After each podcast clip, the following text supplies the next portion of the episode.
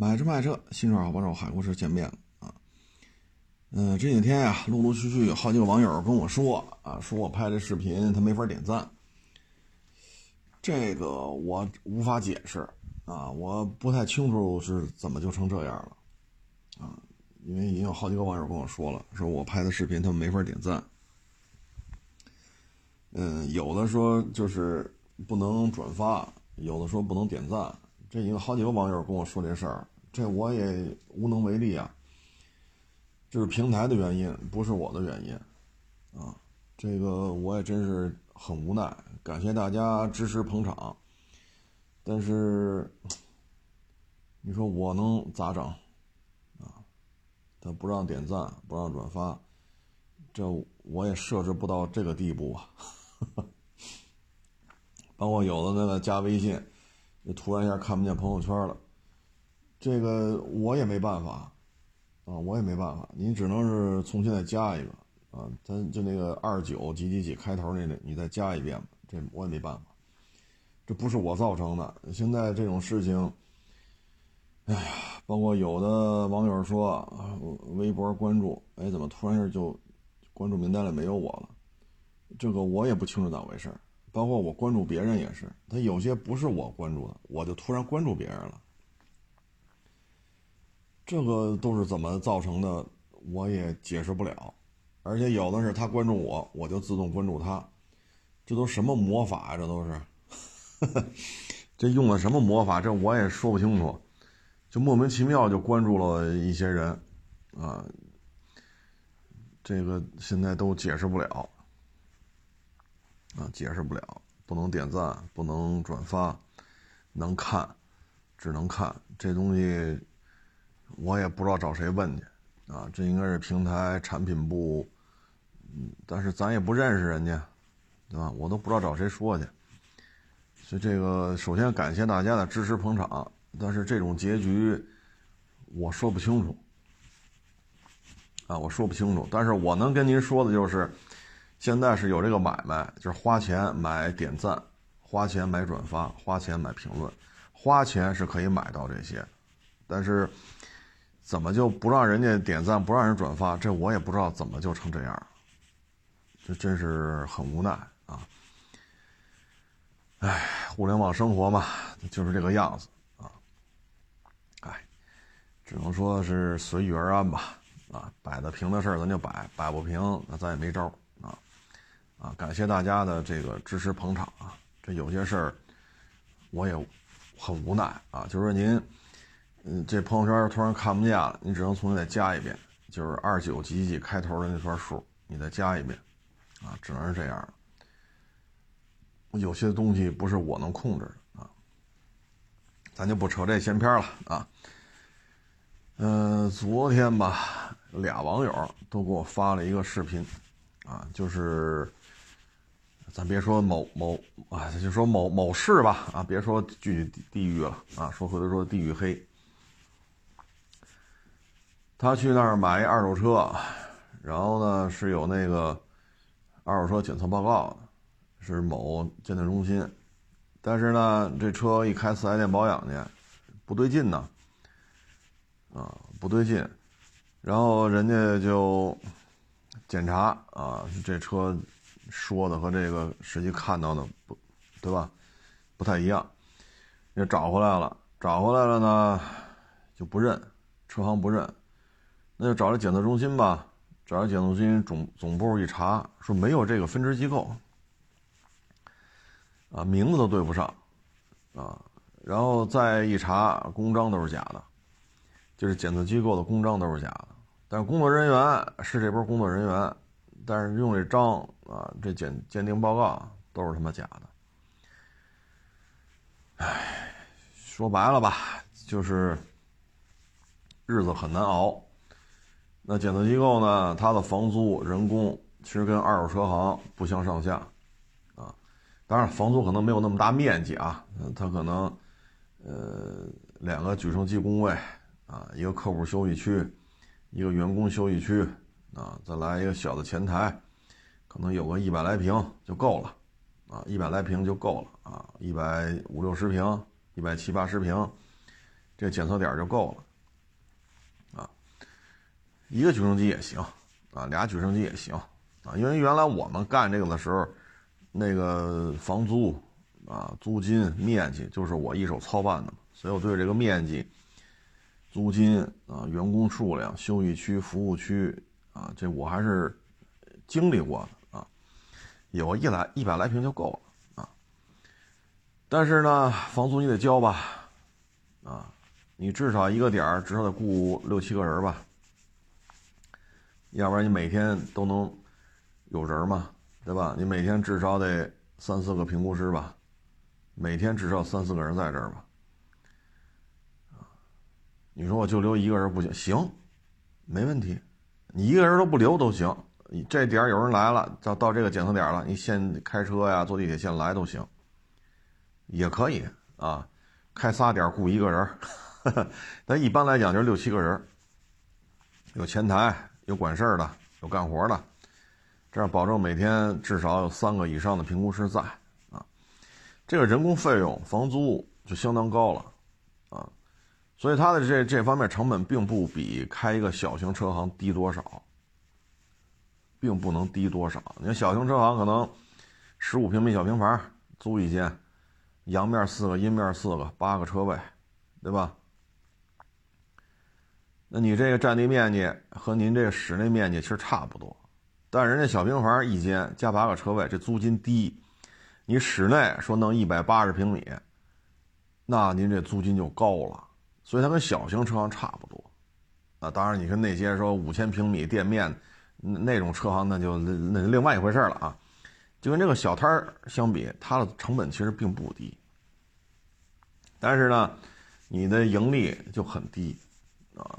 有些把检测费用提的特别高，你像新车二十多万，国产的日系车，现在残值就十一二了，一次检测费两千九百九十九，这个检测费用都超出我们的想象了。我认为这车就几百块钱就完了，结果人要两千九百九十九，确实我也挺震惊的。说白了就是盈利越来越困难，那只能提高客单价。但是呢，这二年下来，现在提高客单价都不好使了，那怎么办？啊，其实前两天不是来一个普拉多吗？一九年那个，一九年三点五分时四驱 T 叉，大家还有印象吗？一张嘴就是某某某检测中心怎么着，某某某检测中心怎么着，啊，我说。这个给你就是他不有一个他那车的普拉多那个保养记录吗？说你看见没有，八十八吧，啊，他们给我查的，说八十八，就这个检测报告，啊，不是保养保养记录啊，保养记录不是检测。我说查一保养记录，丰田普拉多八十八，说对啊，我操，我说你把车开到旁边就是一丰店，你上那儿看你还不要钱呢。再说我们查丰田都便宜啊，丰田的便宜小几十块钱，怎么就给你出个保养保养记录就要八十八啊？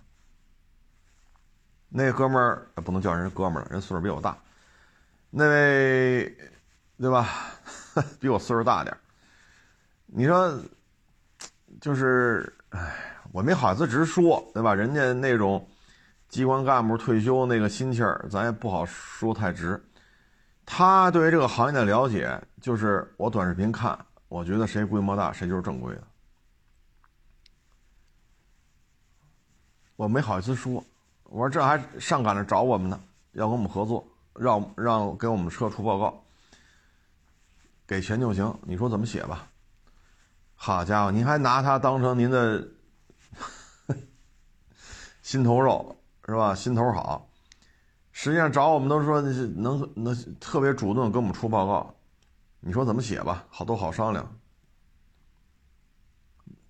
都他们经营到这种程度了，到你这儿还奉为座上宾，就给你出一个保养记录，收你八十八。哎呦我去！我说你知道不知道这东西单独差多少钱？不知道，不就这价钱吗？我说您这钱呀，差不多能差三回了。你要直接开到丰田四 S 店去，这他妈还不要钱呢。哎所以现在这个经营啊很困难，压力很大。身边有些算是认识吧，啊，从老板到底下干活了，啊，现在呢了无声息了，底下员工自己自己单干呗，挣多挣少都是自己的，早就悄无声息了。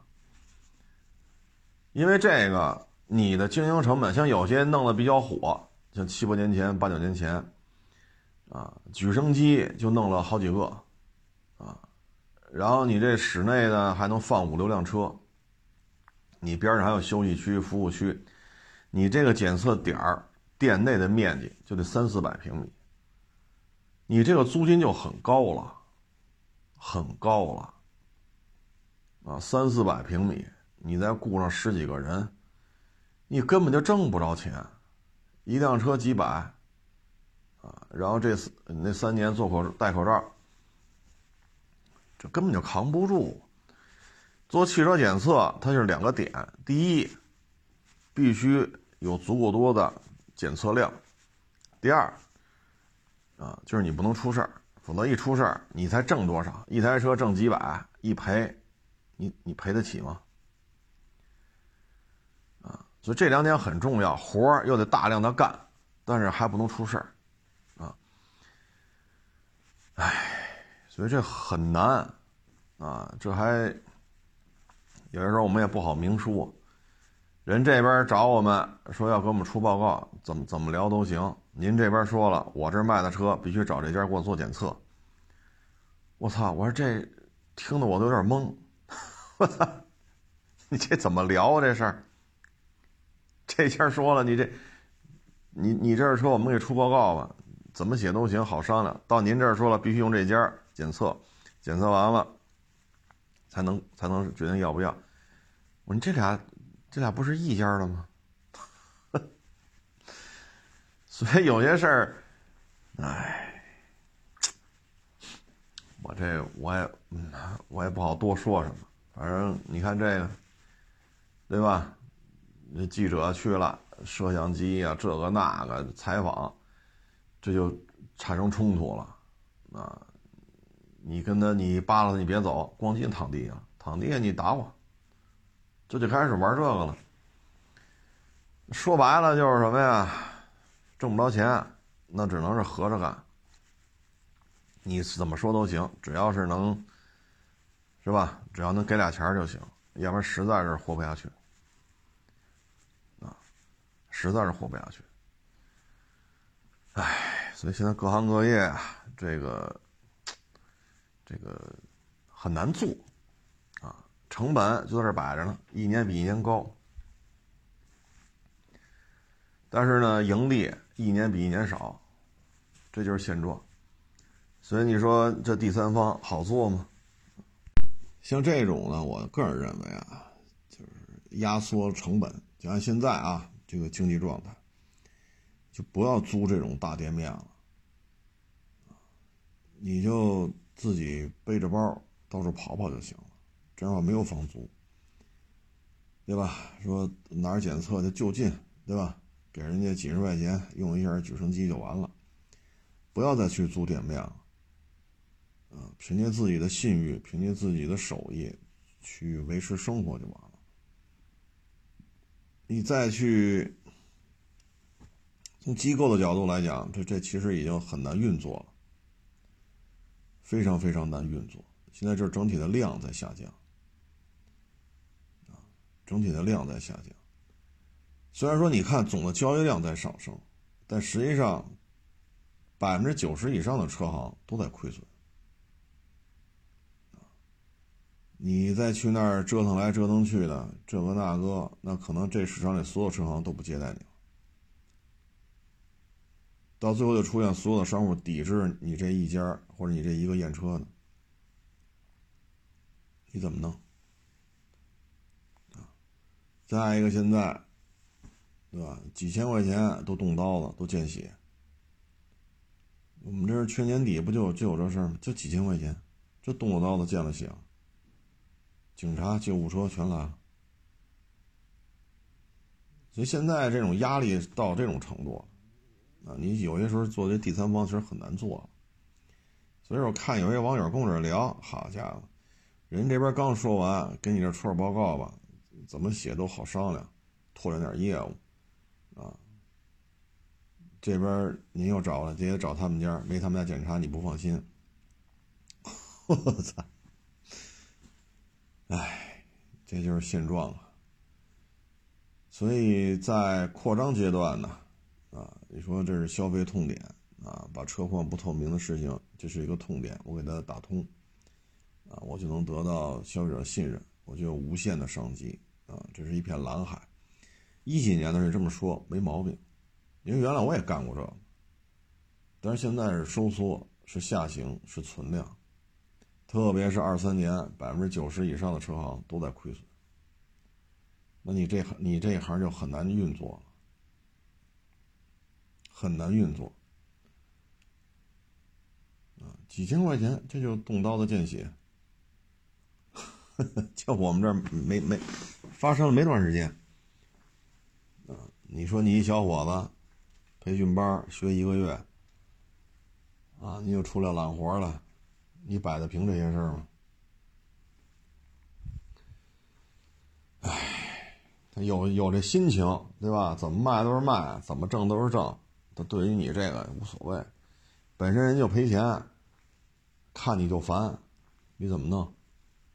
啊，所以现在你看就出现这种情况，这第三方跟车行就合着干了，想出什么报告都行，什么报告都行，啊，你咋整？你怎么办？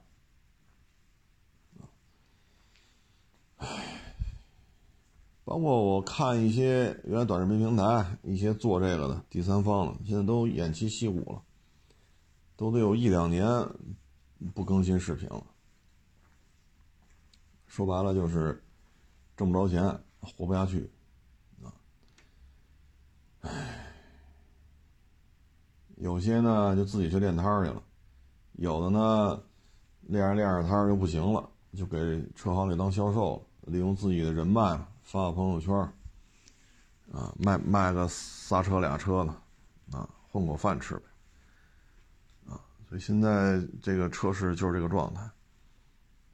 那作为一个从业者呢，我觉得这行其实很多问题，嗯，其实是可以公开的，但是不知道为什么，就咱们对于这方面服务的少，管理的多，啊，你比如这车，啊，你国家出一个网站或者国家出 APP。所有车的售后服务和所有国家备案的汽修厂，它的进店维修保养记录，以及所有保险公司的理赔记录，如果牵扯到有这个人员死亡的交通事故，那把这人员死亡交通事故对应的车型，把这些大家的号、车牌号都要录入，由国家出面整这么个网站或者整这么 APP，任何一个人都可以查，当然咱愿意花钱。对吧？十块、二十块、三十块，我没意见。你国家出面，你给他整合喽，对吧？你给他整合喽，我我们没意见啊。但是现在没人做这事儿。这家能查这几个品牌，那个品牌查不了。有时候我们就是查，花了好多钱，结果他妈的钱花了查不出来，你怎么弄？有的收我们钱了，人就告诉你啊，嗯，这怎么说来着？啊，就能查三年之内的。我操，那我这钱花了有什么用啊？现在呢，汽油厂的数据，国家呢是要求的这个，要求的那个，但是你这数据你并不联网啊，或者你联网了，你并不告诉我们呀，那我们怎么办？那人家不去四 S 店，那去外边汽修厂。那这些数据我们怎么去查？可你作为汽修厂的日常经营来讲，你们的考核很很严呐，车牌号、大家的号、进店维修都要做报备的。你们自身是有要求的，那你把它公开出来呀，我们愿意花钱呢。所以这个东西，你说我们凭借一一己之力，我们能解决吗？我解决不了。全国汽油厂多了。你说几万家还是几十万家就这么个规模，我管得了吗？对吧？再一个，这车撞死人了，啊，那这涉案车辆的车牌号、大家的号，你第一时间交警那肯定知道，你直接也并入到这个网络当中，我们一查也能查着呀，对吧？包括保险公司，你这些推全损了，这车为什么还要流通呢？这问题是我们能解决的吗？他总有人去收这些车，总有人去精修，精修完了总有又再次流向市场。你把这源头杜绝了，不就完了吗？这是我能搞定的吗？我管得了这些保险公司吗？我算干嘛的？所以你说这些事儿，你哎，整天就是各种规定。好，你这不能上路行驶啊，啊，不能动啊。啊你看着管理挺好，那消费者来买车那挺好，都试不了，你就从这车位开那车位吧，那车位开到这车位，你只能这么开。有些东西只要开车比较熟练的啊，开个五年八年的，有这个驾驶经验的人，一上手开到七八十就能试出来这车是有问题的。但是你这么一弄，保护了谁啊？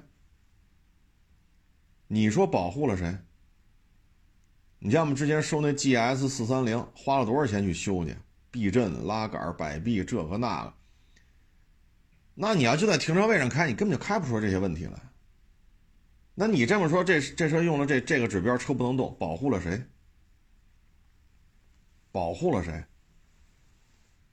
那我有必要花上万去修这些东西吗？没有必要了，反正你也试不出来。从这停车位开那个停车，那车位开，不挺好吗？你说保护了谁？我们制定这个政策是，哎，不能往再再往深了说了啊。你包括现在这个各种监管，你你实际怎么操作呀？我操！你你你你找谁说理去？怎么操作？啊，可以说就是一些不会收车、不会验车、不会验车不会卖车啊，收车、验车、卖车都不会的人，在这儿告诉你，你应该怎么收车，你应该怎么验车，你应该怎么卖车。现在是现状就是这样。我也只能说到这儿了，啊，再往深了说就出事儿了。现状就是这样，无奈吧，对吧？是不是很无奈？这些之前还有网友，你跟人学学，你看这专家人写的文章多好。哎呦我去，我说这人你认识吗？我认识，十几年前我就认识，一起吃过饭，一起砍过大山。收车不会，卖车不会，验车不会，就是，是吧？啊，现在你让你说他是专家，让我跟他学，我操，我学什么？你别嫌我说话难听，我学什么？我操，天天写车行应该怎么干，四 S 店应该怎么干，这个行业应该怎么干？您干过吗？我就冒昧的问一句，您干过吗？这个行业多复杂呀，这非标产业。啊所以现在这就是现状，弄到最后就是很多同行嘛，这不是春节前啊，还有几辆车卖完完了，卖完卖完了就退租，再也不回来了，看不到任何希望，全是管理没有服务，看不到希望，所以这就是现状。你说你让我说什么好？呵呵哎，行了，不多聊了啊，今儿事儿比较多啊，嗓子都说哑了。谢谢大家支持，谢谢捧场，欢迎关注新浪微博“海阔试车手”。